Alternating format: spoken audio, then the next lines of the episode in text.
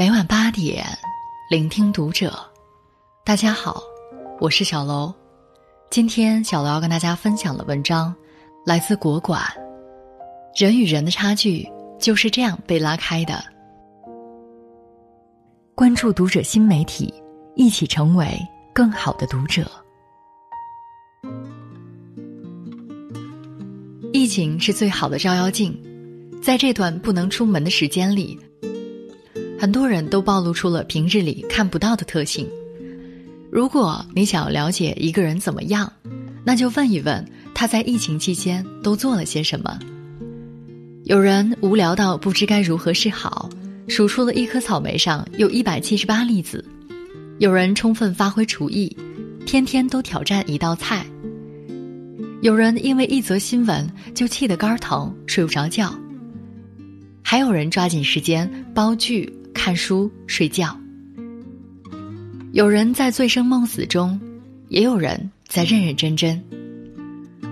在疫情期间，我见过心态崩溃的人，也见过一天高呼无聊的人，更见过那些努力保持理智与清醒的人。我有一个武汉朋友，在春节前就去外地旅行，没多久疫情就爆发了。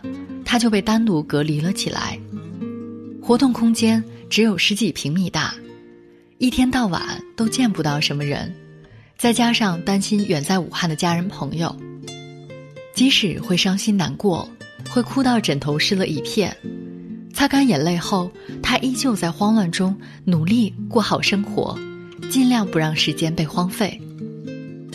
也因为这次疫情，我终于明白，为什么这么多年里。他能把生活过得这么有滋有味，看书、插花、旅行、学瑜伽，在如此特殊低沉的时期都能坚持让生活回归正轨，更何况平日里呢？越是特殊时期，越能检验一个人的本性。如果在疫情期间还能静下来学习、看书、健身，做一些需要长期投入的事情，那这样的人。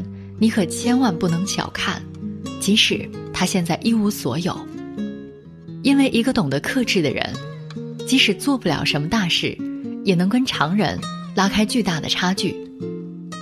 克制的人，往往都能过上想要的生活。所有你所艳羡的生活背后，都离不开克制。年轻时，陈道明因拍摄《围城》认识了钱钟书。去钱钟书家做客时，发现他们家里没有录像机、电视机，也没有电话，唯一的电器就是煎药的药锅子。看着钱先生在书架上那一排排的书，太太杨绛在旁认真看书，那种场景深深触动了陈道明，突然发觉自己贫乏、可怜乃至丑陋。从那之后。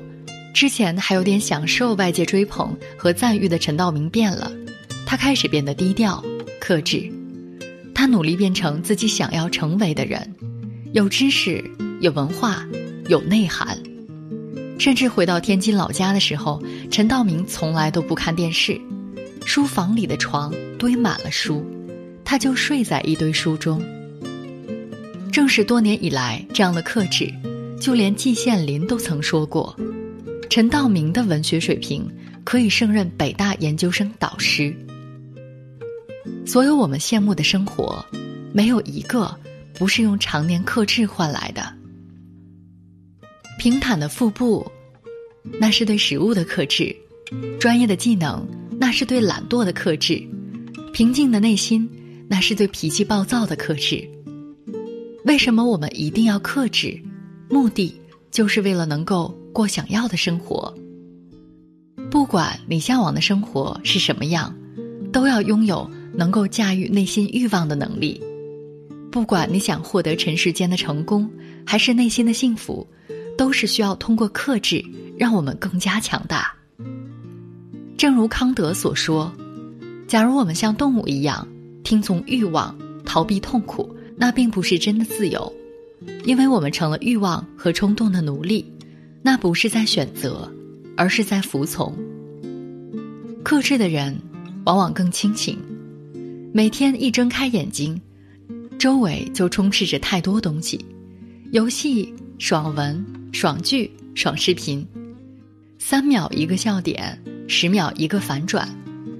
他们让我们在变得亢奋快乐的同时，也轻而易举的窃取了我们的注意力和时间。也许你会说没关系，反正宅在家里有大把的时间可以去浪费。可是，我们却忽略了，在这浪费的背后，要付出的代价有多大。在传播学里，有一个专业词汇叫“麻醉功能”。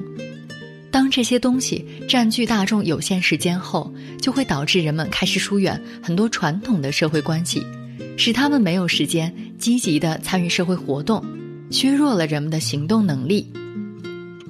简单来说，当你把太多时间用来玩游戏、看爽文、爽剧、爽视频时，你就像打了麻醉针，整个人都昏昏沉沉，美味不重要了，家人不重要了。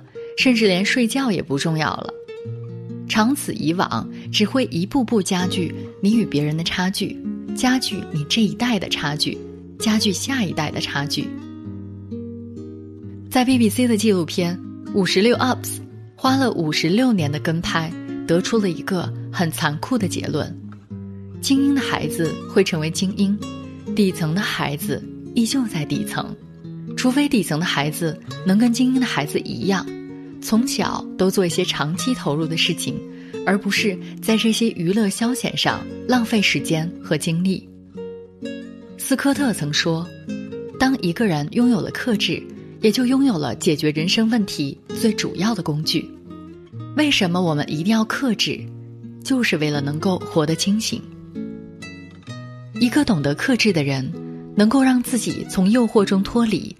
带着一种更清醒的态度，朝自己想要的生活前行。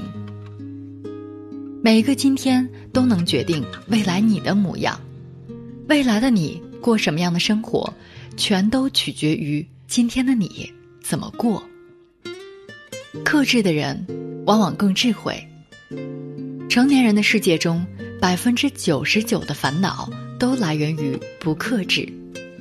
人类的欲望永远都是为了生存的生活本能，吃的欲望是为了能囤积更多的脂肪以备灾荒使用，买的欲望是为了能收集更多有用的东西以备万一能用到，放纵一时爽，爽后就会变成两行泪。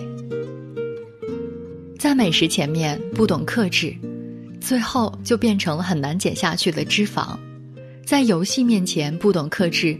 最后就得接受别人处处吊打你的现实，在金钱面前不懂克制，最后就得接受捉襟见肘的尴尬。在心理学有一个词汇叫“经轮效应”，讲的就是人的欲望会像一个不断前进的车轮，会因为人的不断满足而不断向前。曾经一下就能满足的欲望，后来就会变成两下三下才能满足。如果不加以克制，这就会变成一个无底洞，始终看不到底。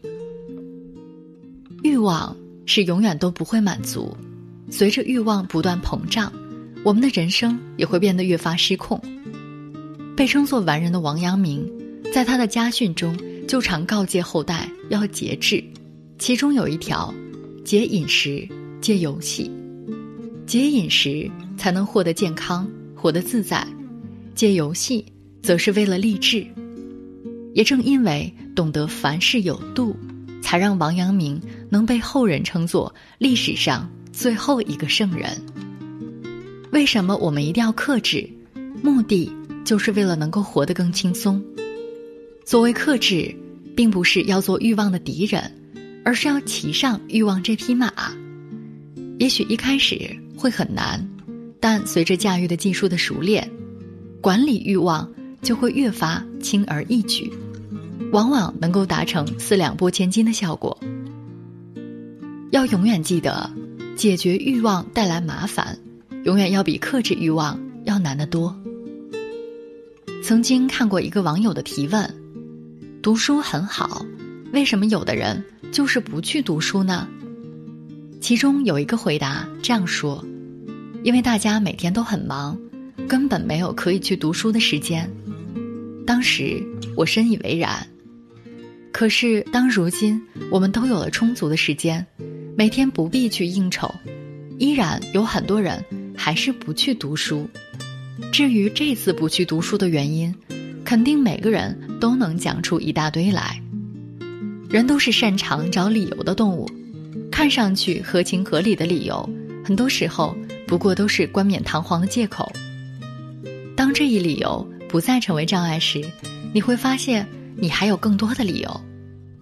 时间不够，机会不好，运气太差，而所有的背后根本原因不过就是意志力太差了，一点都管不住自己罢了。曾经看过一个这样的视频，一个博主抱怨自己每天太忙了，根本就没有时间锻炼。为了看看真相是否如此，他连续记录了自己一周时间详情，就是想看看自己平日里把时间都花在哪里。一周后，他统计发现，没有时间，真的就是自己的借口罢了。说着没有时间，他一天玩手机的时间就超过了三个小时；说着没有时间，他逛街的时间就超过了两个小时；说着没有时间，他一天思想抛锚的时间就超过了一个小时。而所有这些时间，远比锻炼三十分钟花的时间要多得多。洛克菲勒曾说：“我鄙视那些善找借口的人，因为那是懦弱者的行为。我也同情那些善找借口的人，因为借口是制造失败的病源。生活中那些让我们头疼的问题，他们的本质不是问题的核心，而是我们不懂得克制。如果曾经你常常说自己没有时间做这个做那个，而这段时间。”你也没有做这个做那个，那就请好好想一想，你真的是因为时间太少吗？还是因为克制能力不够呢？